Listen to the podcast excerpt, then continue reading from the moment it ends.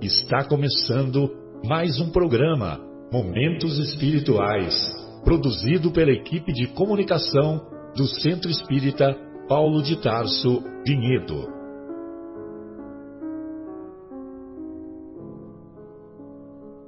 Se guardas contigo o estigma do sofrimento, indagando pela solução dos velhos problemas do ser e da dor, se percebes a nuvem que prenuncia a tormenta e o vórtice traiçoeiro das ondas em que navegas, vem conosco, estudemos a rota de nossa multimilenar romagem no tempo, para sentirmos o calor da flama de nosso próprio espírito a palpitar e morredouro na eternidade, e acendendo o lume da esperança, perceberemos juntos, em exaltação de alegria, que Deus, o Pai de infinita bondade, nos traçou a divina destinação para além das estrelas.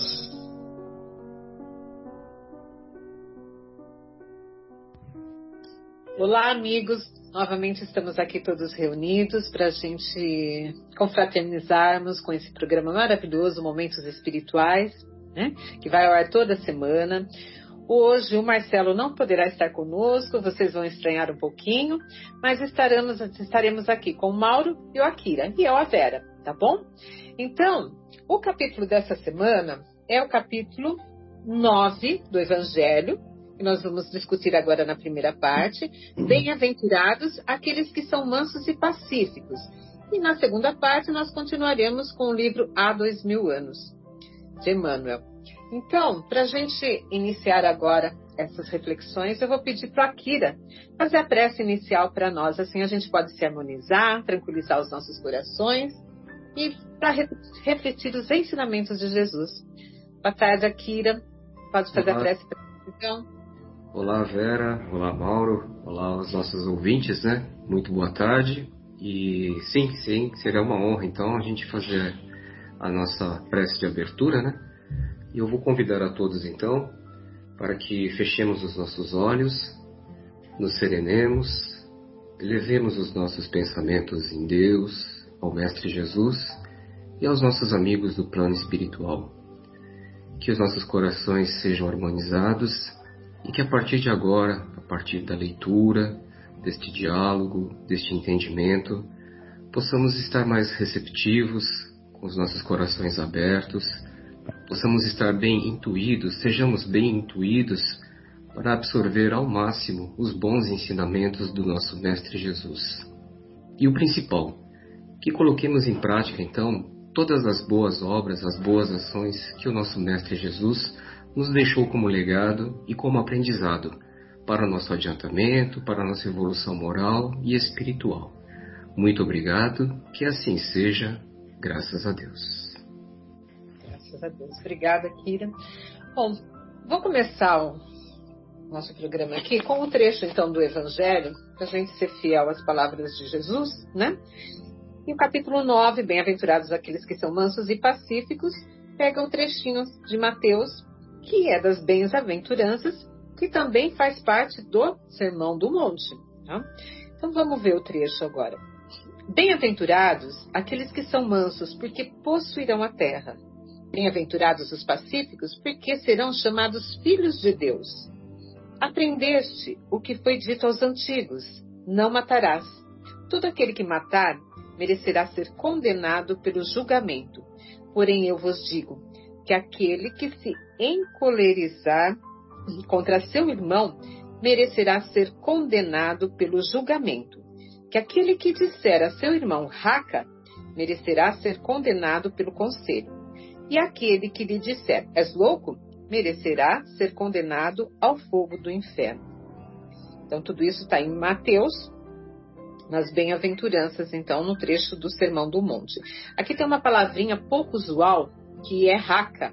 Né? E no próprio Evangelho, Kardec uh, dá o significado para nós do que é essa palavra. Então ele diz assim, ó, raca era entre os hebreus um termo de desprezo que significava homem de má conduta e era pronunciado cuspindo-se e virando-se o rosto. E aqui ele ainda comenta que Jesus vai mais longe, né? Visto que ameaça lançar ao fogo do inferno aquele que disser a seu irmão, és louco. Nossa, a gente vê esse trecho do Evangelho e já fica apavorado. Acho que vamos todos, então, queimar no fogo do inferno, porque nós fazemos isso a todos os instantes, né? Então vamos. Esse capítulo, gente, eu acho ele um capítulo muito especial. Ele traz um grande aprendizado, principalmente para nós, para o nosso dia a dia. Mas vamos repetir um pouquinho. Vocês vão, no final, a gente vai ver esse contexto. Quanto de aprendizado, quanto de reflexão para nós iniciarmos ou dar continuidade à nossa reforma íntima. Mas vamos lá começar com a interpretação aqui sobre os ensinamentos de Jesus, né? Jesus no Sermão do Monte afirma ser a mansuetude, então uma bem-aventurança. Ele está lá falando bem-aventurados, bem-aventurados. Então, a mansuetude é uma bem-aventurança. Aos mansos e pacíficos está garantida o que? A herança da terra. É uma promessa que Jesus nos faz, né? Então, olha só, a herança da terra. Bem-aventurados os que serão chamados filhos de Deus. Ele fala, porque possuirão a terra. Que terra é essa que nós vamos possuir? Que terra é essa?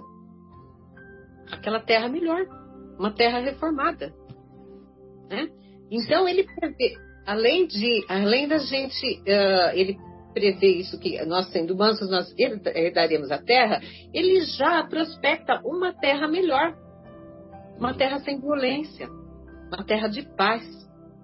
E a gente vê, olha assim para o mundo hoje como é que está e começa a refletir sobre isso. Mas vamos lá. Né? Uh, o tempo é a chave. Então, tudo é o tempo. Com o tempo, nós iremos evoluirmos e evoluirá também o planeta. Então, o tempo é a chave. E o tema aqui é a paz. Só que hoje a gente vê o tempo correndo e a gente não encontra a paz ainda. O que, que a gente vê no nosso mundo? Muito ainda, violência. Precisamos entender o momento que nós estamos vivendo. Somos, estamos momentos, eh, no mundo de provas e expiações, indo para o mundo de regeneração. Mas o nosso olhar vê para fora tempo e violência. Então, o problema hoje que a gente mais percebe na nossa contemporaneidade, no nosso dia a dia, é que o imediatismo impera. Tudo tem que ser muito rápido. Soluções o nosso espírito anseia por soluções muito rápidas, né? E, às vezes, as pessoas entendem que pela violência a solução é mais rápida, né? Para muitos problemas. Só que isso é uma simples ilusão. A brutalidade, ainda que pareça resolução emergencial, é ineficaz e nociva. Ruim para quem sofre e principalmente para quem pratica. Né? Não podemos esquecer aquilo que a doutrina espírita nos ensina, a lei de causa e efeito. Então, o tempo é um instrumento da ação divina. Eu sempre estou trazendo aqui o tempo, porque nós precisamos ter essa, essa paciência. Nós queremos, nós que estamos aqui, nós todos aqui que estamos, uh, ou aqueles que nos ouvem, se simpatizam com a doutrina espírita e acreditam nas reencarnações. Para que imediatismo? Se nós temos a eternidade. sempre falo. A coisa mais linda que nós temos que, que Deus nos provê é a eternidade, a vida para sempre. Mas por mais que acreditemos, por mais que a gente simpatize com essa ideia, nós não trazemos essa ideia para a nossa vivência. E tudo a gente quer resolver rapidinho. A gente quer tudo de bom, quer ser feliz amanhã mesmo. Por isso, de muitas frustrações, muita depressão, tudo isso é consequência desse imediatismo. Né? Importante ressaltar que Jesus não falou por uma época. Sempre falo isso aqui. Palavras de Jesus são palavras para a vida eterna, mas para todas as épocas, para todas as fases do nosso processo evolutivo. E hoje nós sabemos do processo evolutivo nosso e do nosso planeta.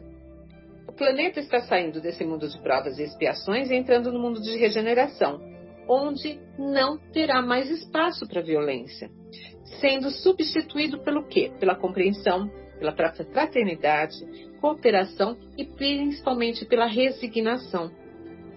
Tudo isso conquistado através do quê? Através do conhecimento.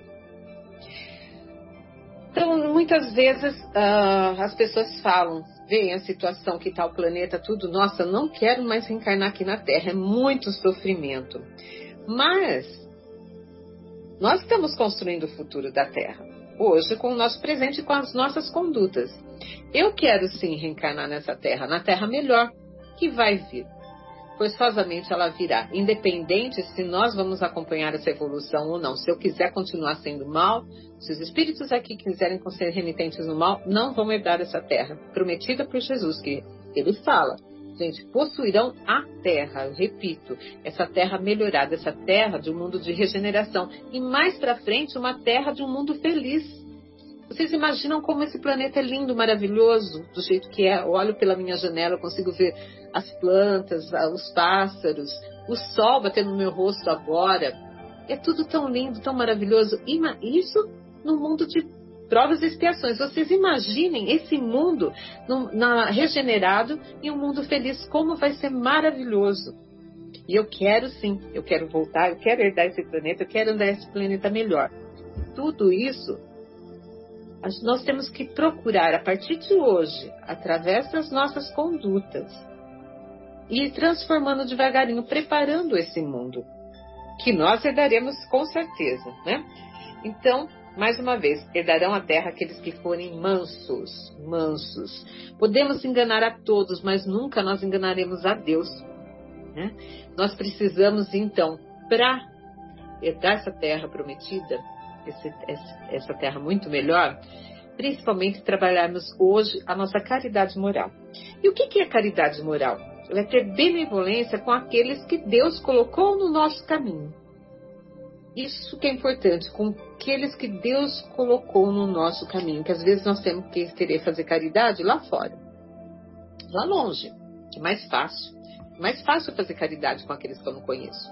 Então, muitas pessoas anseiam, ah, eu preciso fazer um trabalho voluntário, eu preciso exercer a caridade, mas observem antes de tudo, há necessidade sim, é muito necessário isso, o mundo precisa dessa caridade, mas antes de tudo da caridade para aqueles que estão tá no nosso caminho, na nossa casa, com aquele, o nosso filho que tem um que é problemático, com o marido, um pai, uma mãe.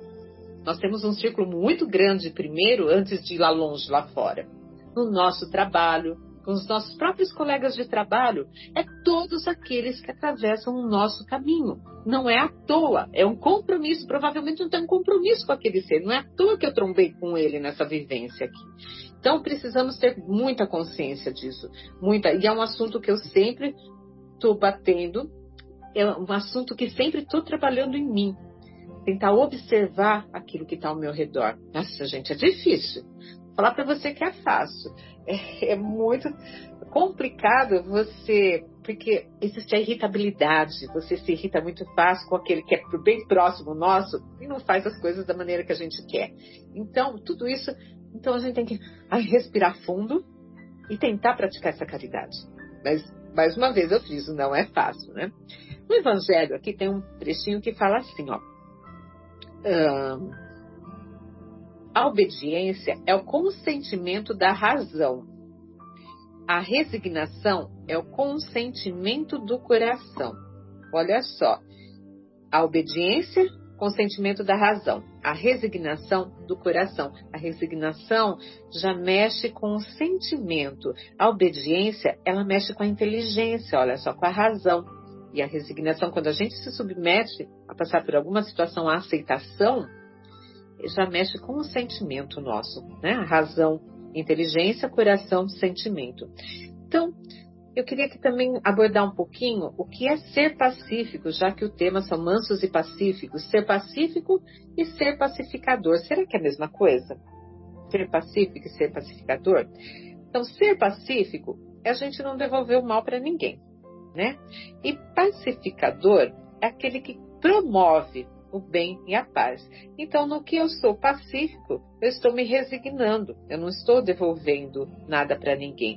Já como pacificador, eu sou ação, eu sou um verbo, eu estou me mexendo lá para promover essa paz. Nós precisamos das duas coisas: ser pacífico e ser pacificador, né? Não existe uma receita de bolo para nós sermos mansos e pacíficos. Não tem uma receitinha de bolo, né? O que tem é a prática. Algumas coisas a gente tem receitinha de bolo. falo aqui para vocês. Vamos na receitinha de bolo aqui para promover isso aqui. Agora, nesse capítulo aqui, ser manso e pacífico, a gente precisa de prática, que é não aceitar a violência. Primeira coisa, não podemos aceitar a violência, seja ela na forma que for. Eu queria abrir a mente de vocês para ir muito além, em geral, em geral, nas palavras, nas nossas condutas, em tudo, em tudo. Não promover a violência. Ser tolerante. Difícil também, né? Amar a todos incondicionalmente. Redescobrir a solidariedade e principalmente ouvir para compreender. Difícil, né? Muito difícil. Olha só, coisas que precisamos trabalhar. Para quê? Para herdar essa terra. Não é só herdar essa terra. Nós tendo essas atitudes, nós já estamos modificando o planeta para ele caminhar para essa melhora também. Joana de Ângeles fala assim que a paciência é a ciência da paz paciência é a ciência da paz. Então, quando eu falei para vocês que a gente é muito imediatista, a gente não tem paciência para mais nada, a gente quer ter resultado logo. Não, nós precisamos respirar calmamente, esperar que tudo é, tem o seu momento. Vai ter um momento de, às vezes a gente deseja alguma coisa com, muita, muita vontade, a gente quer aquilo, mas vai vir, com certeza virá, mas no momento certo, no momento oportuno, no momento que será bom para nós. Não é no momento que eu quero. Lembrem-se que eu tenho, né? Deus, eu tenho os espíritos protetores, eu tenho tanta gente do meu lado que anseia o meu bem e eles sabem, eles sabem qual que é o momento correto para que eu conquiste tudo isso, né? Então, gente, para a gente tentar trabalhar um pouco isso, né? Uh, e ensaiando esses primeiros passos, como eu falei assim, a nossa história, a nossa história é uma história de muita violência. A história da humanidade lá é violenta e continua violenta até hoje. Olha o que nós fazemos com os nossos próprios, com os nossos uh, seres humanos mesmo, com a nossa própria raça. Olha o que nós fazemos com os seres inferiores. Olha o que a gente faz com o planeta. A gente destrói o planeta ainda. Então, nós somos seres ainda muito violentos, muito violentos. A gente fica, às vezes, uh, falando sobre paz, ah, eu quero paz, se levanta a bandeira da paz. Mas olha dentro de você, você já é um ser pacífico? Você vai se medir? Medida com aqueles que estão ao seu lado. Né? Então, para a gente conquistar tudo isso, a gente precisa saber muito manter o equilíbrio. Eu gosto muito dessa palavra equilíbrio, porque eu gosto de trabalhar muito esse, o equilíbrio em mim, para a gente poder se livrar de, da ansiedade, para a gente se livrar de doenças. A gente precisa sempre buscar o nosso equilíbrio, achar o nosso eixo. Né, e trabalhar para que a gente fique sempre dentro desse eixo. Vigiar os nossos pensamentos. A gente lembra, Jesus já ensinou que a gente não peca só em fazer, mas também em pensar, porque a expressão do nosso pensamento é a expressão da minha essência. Ter amor ao próximo, como eu já, como eu já falei, né? Uh, aquele amor incondicional mesmo. Não julgar para não ser julgado. Isso a gente faz o tempo inteiro. O tempo inteiro a gente está julgando os outros, porque eu sempre eu julgo os outros porque eu sempre tenho o outro como referência. Eu não me basto. Já falei isso no, no, no programa passado, que a gente precisa se bastar. Não preciso pegar outro para refer, referência e outro que olhe para mim, que goste daquilo que vê. Eu preciso ser eu mesmo. Pedir ajuda ao nosso mentor espiritual. Precisam, quando a gente estiver meio desestruturado e diariamente pedir ajuda para o nosso mentor, que ele está aqui do nosso lado, mas também permitir escutá-lo. Né? Fazer prece, ter aquele momento de recolhimento para que eu possa conversar com Deus, possa conversar com esse mentor, com os espíritos superiores e sentir a vibração que emana deles para conosco, sentir o amor que vem deles, que isso vai reforçar vai dar estrutura para continuar o meu dia a dia, né? E dessa maneira, tomando essas pequenas atitudes, são pequenas atitudes, mas que não são fáceis de serem tomadas eu falo, ainda nós somos seres muito assim, remitentes, muito teimosos. Né? Uh, a gente vai conquistando devagarinho esse mundo de regeneração. E eu queria, assim, para encerrar, não, eu tenho várias coisinhas aqui para encerrar, tá, gente? Uh, trazer para vocês uma questão do Consolador, que é muito interessante a gente refletir sobre isso também. A questão 199. Vocês vão ver que assim não tem muito assim com um tema assim, mas ele fala da paz. Que a gente eu, a, a, paz, ela tá é um modismo que está no planeta, falar de paz. Uh, eu quero paz, precisamos de paz. Mas vamos ver aqui a, essa questão um pouquinho. Ó. Poderá a razão dispensar a fé? Terá a razão, a inteligência, aquilo que a gente busca, né, compreensão raciocinada, dispensar a fé? Emmanuel nos responde: a razão humana é ainda muito frágil e não poderá dispensar a cooperação da fé, que a ilumina para a solução dos grandes e sagrados problemas da vida. Olha só, o que, que ele nos diz? Que a gente ainda, nossa razão, nós não temos raciocínio, inteligência suficiente para compreender tudo plenamente, para ter essa fé, é, essa fé que a gente tanto chama de raciocinada, ela precisa ter um pouquinho dessa essa coisa assim, vamos pôr por aqui um pouquinho da fé cega, daquilo que, mesmo que a gente não compreenda, a gente acreditar. Né? A gente precisa disso. Em virtude da separação de ambas, nas estradas da vida, é que observamos o homem terrestre no desfiladeiro terrível da miséria e da destruição. Pela insânia da razão, sem a luz divina da fé, a força faz as suas derradeiras tentativas para senhorear-se de todas as conquistas do mundo. Falaste demasiadamente de razão e permaneceis na guerra da destruição, onde só perambulam miseráveis vencidos. Revelastes as mais elevadas demonstrações de inteligência, mas mobilizais todo o conhecimento para o morticínio sem piedade. Pregaste a paz, fabricando os canhões homicidas. Pretendestes haver solucionado os problemas sociais, intensificando a construção das cadeias e dos prostíbulos. Esse progresso é o da razão sem a fé, onde os homens se perdem em luta inglória e sem fim.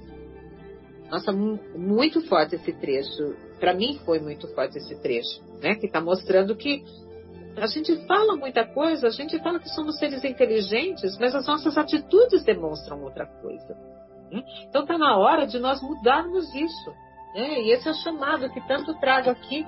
Né? Eu vou trazer também mais o Carbal Schutter também, que fala um pouquinho sobre, eu falei com vocês sobre irritabilidade, tudo, né? Ele, ele nesse trecho ele que chama mansidão e irritabilidade, não vou ler o todo, mas vou tirar só um trechinho aqui que fala sobre o homem prudente, né? Que o homem prudente é sempre manso de coração, persuade seus semelhantes sem se citar. Olha só, persuade seus semelhantes sem se citar. Previne os males sem se apaixonar. Extingue as lutas com doçura e grava nas almas progressistas as verdades que soube estudar e compreender. E ele fecha assim o comentário dele: Os mansos e humildes possuirão a terra e serão felizes, o quanto se pode ser no mundo em que se encontram. Então, nós temos e nós percebemos né, das leituras aí que nós precisamos sim de muito conhecimento ainda para a gente construir essa paz, essa mansidão dentro do nosso coração. Precisamos, como uh, Emmanuel nos fala, precisamos da fé e precisamos da razão. Precisamos principalmente do amor. Na hora que nós tivermos esse amor pleno, esse, aí sim nós teremos essa tão querida, tão conquistada, né? tão sonhada paz no mundo. Né? Gente, era isso que eu tinha para falar. Quem quer falar agora? Eu quer falar só complementar, então. Realmente, uhum. é, é, o que você leu e que você abordou realmente mostra o quanto ainda nós somos devedores, né? Temos muita coisa a aprender, né? Para realmente conquistarmos aquela terra tão sonhada, né? Porque lembrando, né? Na casa do meu pai há muitas moradas, né? Existem com certeza também boas moradas aqui no nosso planeta Terra, em outro plano, né? E se vamos habitar esse planeta ou esse outro plano espiritual vai depender realmente das nossas boas condutas. Né? E o que você falou realmente faz sentido. O que falta é a boa vontade. Né? Precisamos ter boa vontade para nos modificarmos, para nos transformarmos, para nos conscientizarmos do quão importante é importante a gente pensar no próximo, agir de uma forma diferente, pensar sempre de forma mais positiva no coletivo, porque hoje o que, que a gente percebe? É, anos atrás nós tínhamos muito tempo e pouca informação. E hoje, com esse mundo globalizado, as coisas inverteram. Hoje nós temos muita informação e pouco tempo para digerir cada uma dessas informações e saber, na essência, se essas informações são verídicas, são verdadeiras, são fiéis, se podemos dar fé, né? E se nós não tivermos um equilíbrio de tudo aquilo que nós somos bombardeados em termos de informação, é, nós podemos entrar em um estado de depressão, de frustração, porque, como você mesmo disse, é, o mundo hoje é muito imediatista, as pessoas querem tudo para ontem. E realmente, precisamos buscar o equilíbrio, precisamos ser pessoas sensatas, ponderadas, né, para tomarmos sempre as melhores decisões de uma forma que beneficie o maior número de pessoas, mas não somente a nós, mas sim o coletivo, né? E nós temos realmente ainda muito, muitas fraquezas, né? Nosso caminho ainda é muito longo em termos de aprendizado, de valores morais. Mas eu tenho fé, eu tenho certeza que Jesus e Deus jamais nos abandonou. Eles estão conosco, eles sabem dos nossos esforços, sabem que existe uma legião de espíritos iluminados que estão é, batalhando, é, promovendo o bem, fazendo com que a, a sociedade, né, todos nós, caminhemos sempre para o caminho da luz, da retidão. Né? E o mundo realmente é um mundo, séculos atrás, a violência imperava, reinava. Né? Hoje, é lógico, ainda tem ainda muitos resquícios dessa violência. Estamos num processo evolutivo, mas é a união, né? É a, união, o exemplo, né? Aquilo que você citou do, do apaziguador, né? né, do pacificador. O importante é, é o exemplo. Né? Nós temos que dar exemplos para realmente então contagiarmos de forma positiva outras pessoas para caminharem junto conosco e assim então promover a tal sonhada paz mundial entre as pessoas. E assim então nos tornarmos pacíficos e termos dignidade, né? é, suficiente para então podermos habitar aí um mundo melhor, um planeta melhor, nos dignificarmos para ficar mais próximo do Papai do Céu. Né? Mas realmente, Vera, muito bem colocado e o principal mesmo é colocar em prática. Temos que sair do, da, da zona de conforto né? E, e, e praticar o bem, mas sempre o bem coletivo. É isso. Eu queria chamar o Mauro para a gente Mauro, você fez o estudo aí do livro do Paulo Estevam, junto com o, com o pessoal, eu ainda não estava fazendo parte do programa, né? Talvez você se recorde melhor, porque parece que quando Saulo escuta Estevão não sei se Estevão estava falando no Sinédrio ou na Casa do Caminho, que e questiona onde Estevão fala sobre Jesus, tudo, que seria o Messias. Parece que ele é questionado pelo Saulo, que Messias é esse, que não conseguiu nem se defender, que conseguiu se deixar preso. Você se lembra, por acaso, desse trecho, Mauro? E parece que, se me corrija, é assim, porque eu não lembro muito bem, faz tempo que eu li, e parece que Jesus, uh, que Jesus, que Estevão responde. Você lembra? Ou não? É, especificamente desse, mas de tá. forma geral, é, deixa eu fazer uma colocação sobre o entendimento que eu tenho lá do Paulo, principalmente do Paulo antes de, de ter a Sim, conversão, Paulo. né? O Saulo, uhum antes de se converter lá nas portas de Damasco, né? E, e, é interessante até essa colocação, porque eu vou pegar um gancho aqui e vou falar um pouco sobre isso também, porque Saulo ele era um, um participante da elite do Sinédrio naquela época, né? Era um dos doutores da lei, né? E os doutores da lei, eles se prendiam muito ao Velho Testamento, né? Então, ou seja, o Velho Testamento era a lei para eles, eles seguiam e não admitiam outra coisa diferente, né? Então, quando Estevão vem fazer a colocação de um novo Messias, aquilo para eles era a colocação de um, como é que eu posso dizer, é, era uma coisa revolucionária, né? Então, quem pregava o Evangelho de Jesus pregava de certa forma uma coisa que era que era contra os interesses do poder, porque o que ele trazia, na verdade, era um esclarecimento espiritual para o povo, né? para aquela população que era muito humilde, que era uma população muito ignorante no sentido de pouco conhecimento. Né? Então, o conhecimento que Jesus trazia, que Estevão pregava, era uma forma de contrapor o povo contra a elite do momento, né? Então, por isso que eles, Estevão, como todos os cristãos, foram duramente penalizados, porque eles traziam o esclarecimento espiritual com a palavra de Jesus e aquilo era frontalmente contra os interesses do poder na época, né? Isso foi a, a conscientização que Saulo de Tarso tinha, né? Quando ele vê Jesus e ele, é, ele conversa de certa forma com Jesus, né? Quando Jesus fala, Paulo, Saulo, por que me persegues, né? Então, naquele momento, ele começa a ver que o que Estevão falava era uma coisa transcendental, era uma coisa é, do espírito e não material, né? Porque eles se prendiam às coisas materiais, né? Então, eu vou até falar um pouquinho do Velho Testamento aqui na, na minha fala.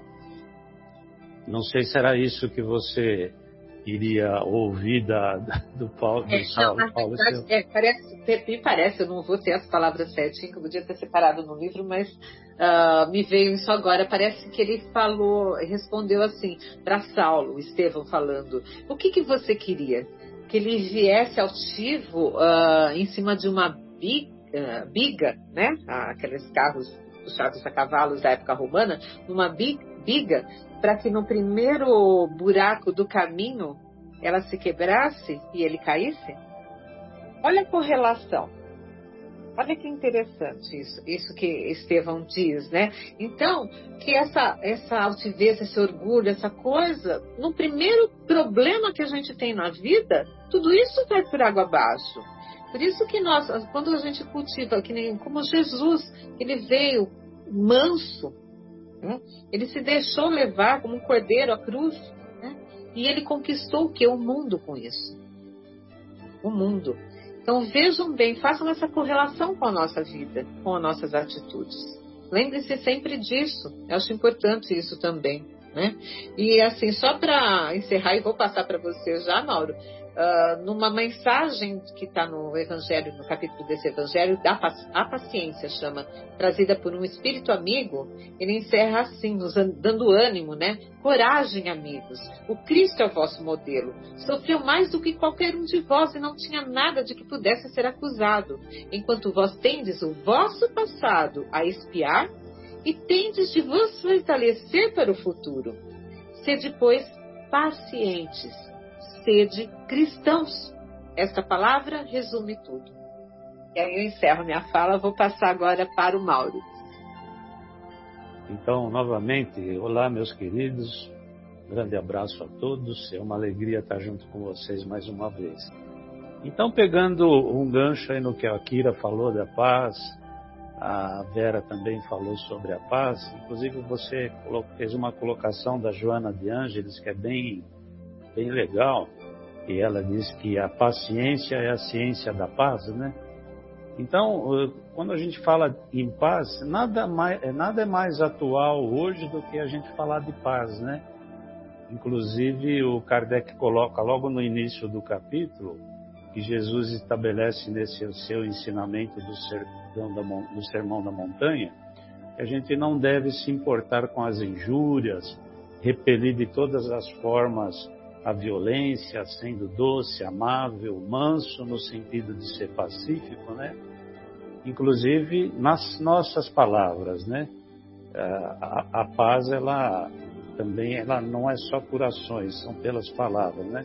Porque toda ação contrária a esses deveres é contrária à lei do amor e caridade. Isso que está lá que o Kardec coloca, né? Então, essa é a lei que Jesus instituiu, substituindo ou aprimorando, né? Toda a lei antiga ou a lei do Velho Testamento, né? Então, como eu disse, nada mais é atual hoje do que a gente falar de paz, porque a gente está voltando em alguns momentos à, à barbárie típica do início da civilização, né? Então, se a gente voltar lá para o início da civilização, ou mais na história antiga, é, história antiga recente, vamos dizer assim, porque nós estamos mais ou menos na época de Cristo, ou um pouquinho antes de Cristo, quando vem Alexandre Magno, quando vem Júlio César, quando vem Gengis Khan, e mais recentemente a gente tem Napoleão, Hitler, Mussolini, Stalin e tantos outros que usaram da violência para dominar as pessoas e para dominar o mundo, né? É evidente que nos dias de hoje a proporção de violência é outra é, até mesmo porque a, a, violência no passado era uma coisa, entre aspas, era uma coisa natural, era uma coisa que estava na cultura dos povos para tomar o poder, para conquistar lugares. Eles não estavam muito preocupados com os mecanismos da, da vida espiritual, da vida eterna, né?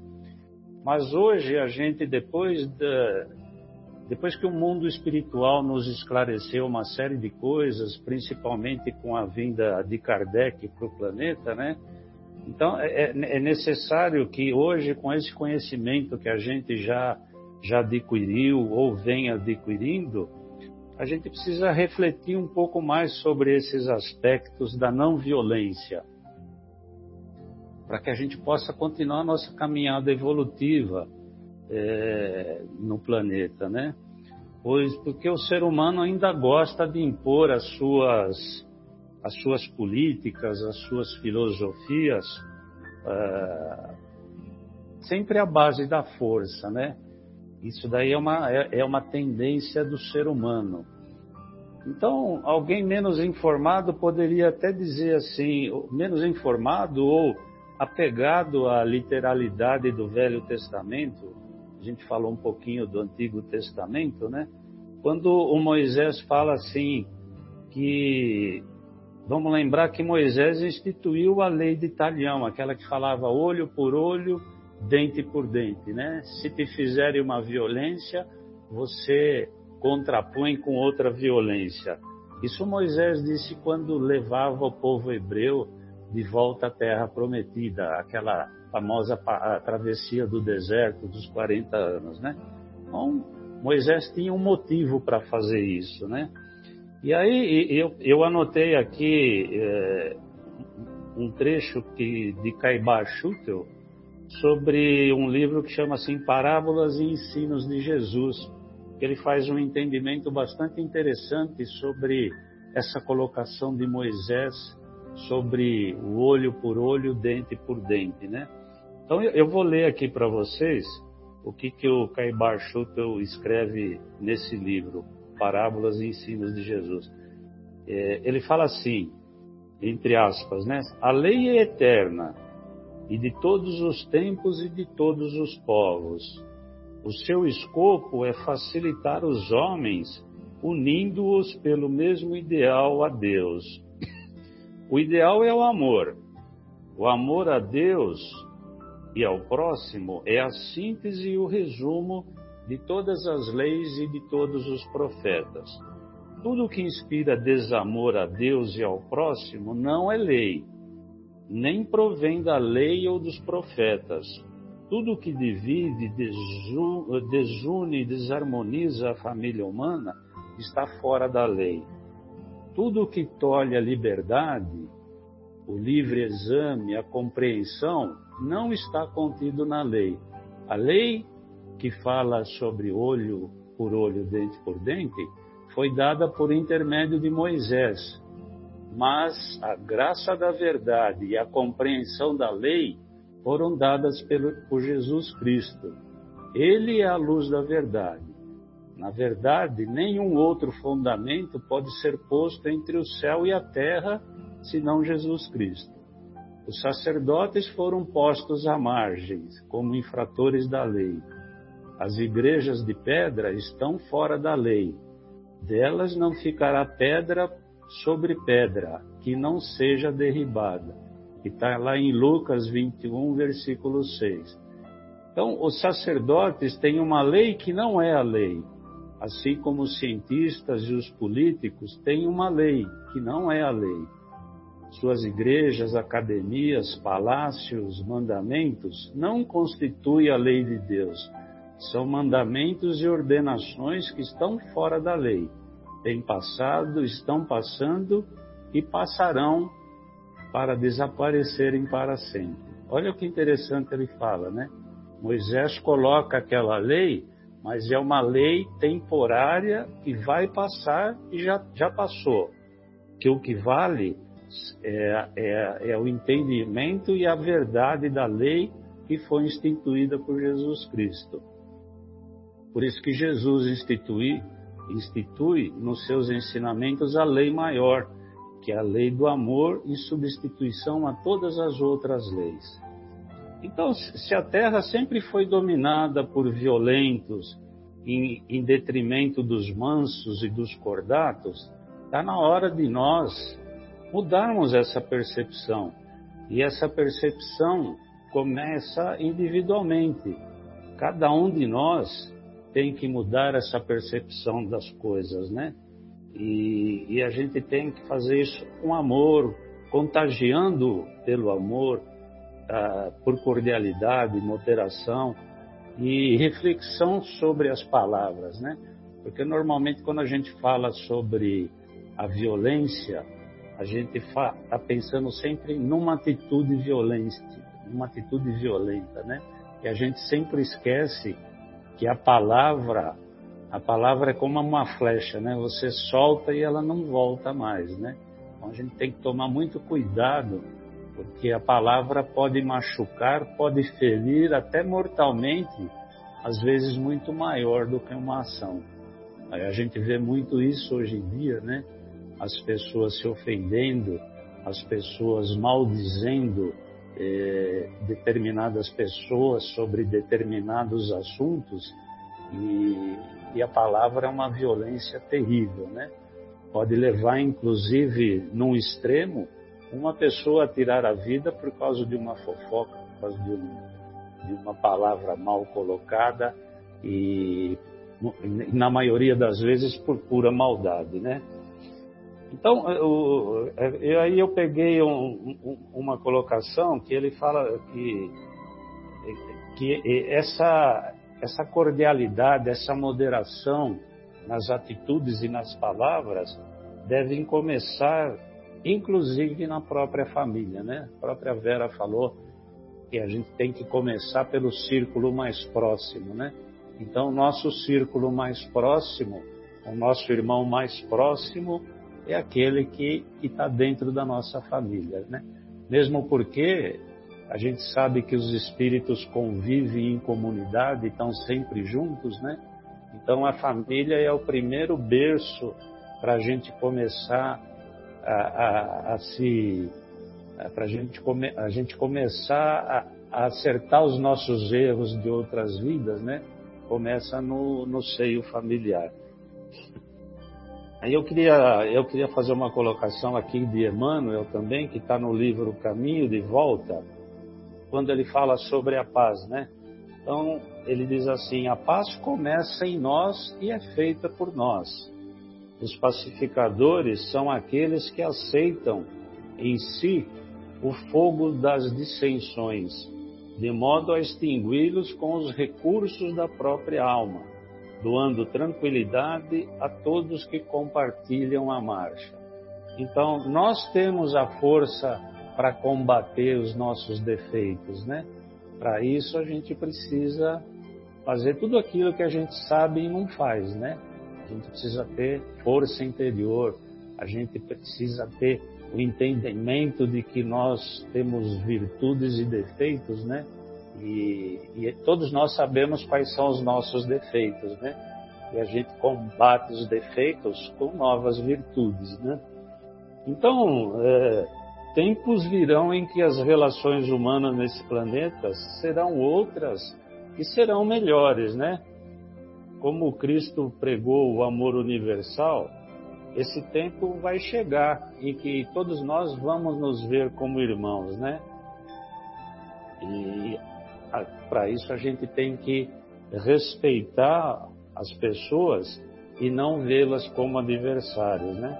Então, a vontade de Deus, a vontade do nosso Pai, é que a gente faça as coisas com brandura, que a gente guie os nossos atos pela, pela, pela brandura e pela mansidão, porque a violência a gente sabe que não, não se coaduna com a, com a felicidade, né?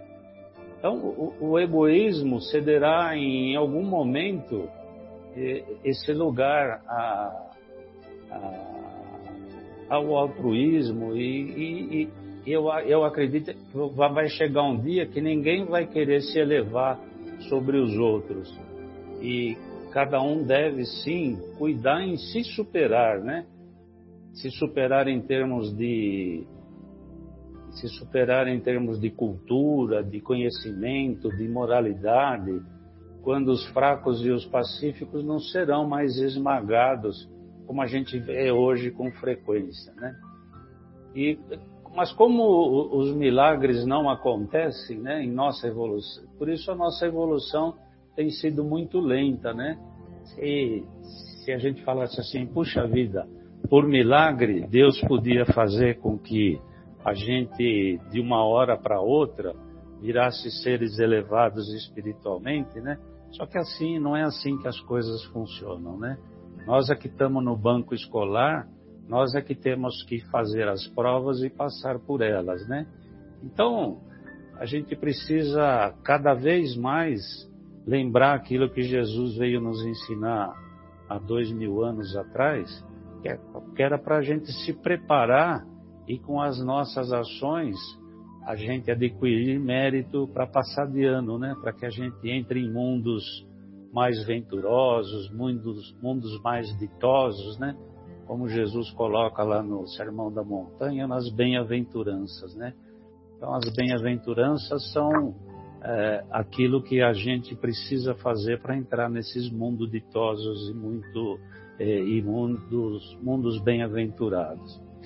Então, quando Jesus fala que bem-aventurados mansos, porque eles herdarão a terra, como está lá em Mateus, capítulo 5, lá no versículo 4, a própria Vera já falou um pouquinho sobre isso, parece que fica bem claro o entendimento que só vai voltar a reencarnar nesse planeta aqueles que herdarem por merecimento. E e através desse merecimento a gente vai conhecer uma nova era de paz.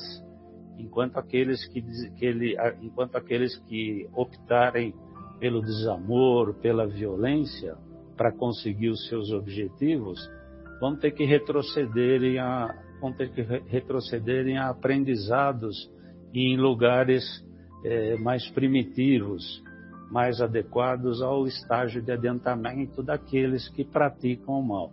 Evidentemente, como a Vera falou, nós estamos aqui num planeta, como o nosso querido Afonso sempre fala, né? Aquele planetinha azul maravilhoso que a NASA nos mostrou através lá dos, dos astronautas que foram para o espaço, né?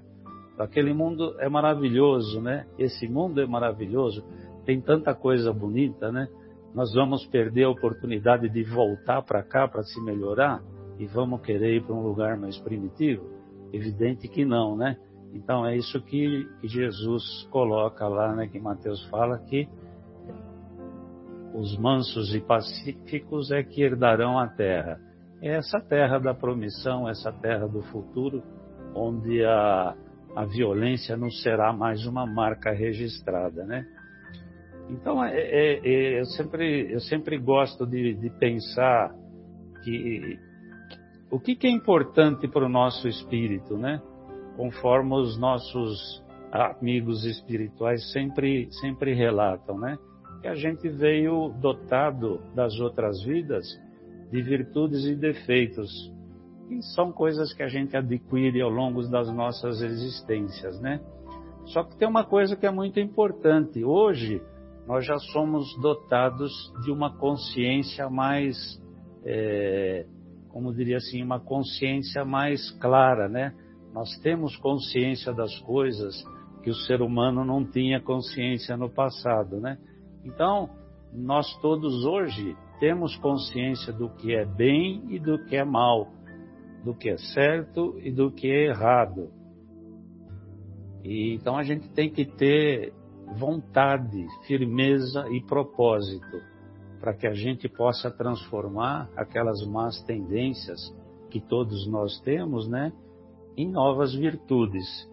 Então, só para finalizar, então, eu queria ler mais uma vez aqui um trechinho de um livro que foi psicografado pelo Chico e ditado pelo Espírito Emmanuel, onde eles fazem um comentário sobre uma carta de Paulo aos Coríntios, Coríntios 1, capítulo 13, versículo 4, e ele fala da caridade e da paciência. É, o, o, título, o título desse capítulo é assim, a caridade é paciente, né? Aliás, a caridade é paciente é o título que, que Paulo coloca lá nesse versículo do, da carta aos Coríntios, né? mas a, o, o, o, título que, que o Chico ou o Emmanuel dá, isso é a construção da paciência, né? Então ele diz assim: indiscutivelmente não se consegue corrigir, como talvez desejes, os desacertos da humanidade, mas é possível ajustar o próprio coração à lei do amor a fim de que a redenção do mundo encontre em ti mesmo o ponto necessário à expansão. Não julgues, porém, que pressa ou violência sejam climas adequados de ação para a vitória do bem. Amarás e servirás, entretanto, não é só isso, ampararás também. Compreensão pede amadurecimento de raciocínio nos refolhos da alma. Que dizer do lavrador que propiciasse leito e adubo somente? É, desculpa, que propiciasse é, é, adu, adubo à semente sobre a condição de ser correspondido com o fruto em apenas algumas horas. Do professor que instituísse o apoio da escola, exigindo para isso que o aluno conquiste todos os louros culturais numa semana. Auxilie aquele a quem amas. No entanto, não lhe solicites espetáculos de entendimento e gratidão que ainda não sejam capazes de oferecer. Que seria de nós se fôssemos constrangidos a pagar de improviso as contas do amor que temos recebido e com o que temos sido sustentados na longa fieira das nossas reencarnações através dos séculos. Pense nisso e semeie o bem enquanto possas, porque a caridade é paciente e na caridade infatigável se edifica em favor de todos nós a paciência de Deus.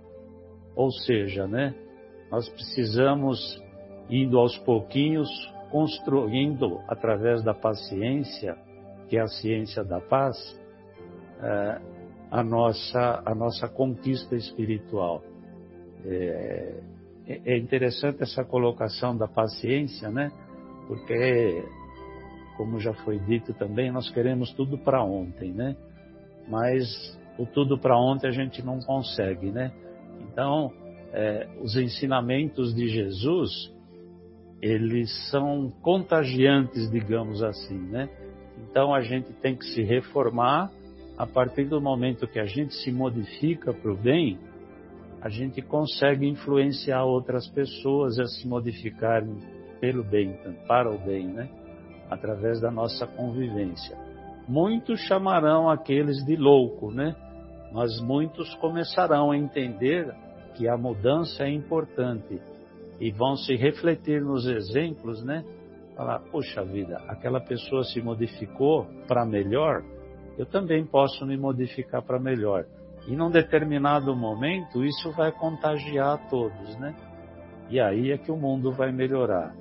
Mas como nosso amigo Emmanuel diz, né? Tudo leva tempo. A gente não pode querer que o aluno, em uma semana, seja um mestre, né? Então, nós temos que ter paciência, e essa paciência é, é ação, é perseverança, é conquista. Então, não tem jeito, né? Nós temos que dar um passo de cada vez e esse passo tem que ser em direção das coisas boas, da benevolência, do bem, né? Então não tem outro jeito, né? É, é no dia a dia que a gente se modifica. Não dá para a gente virar santo na semana seguinte, né?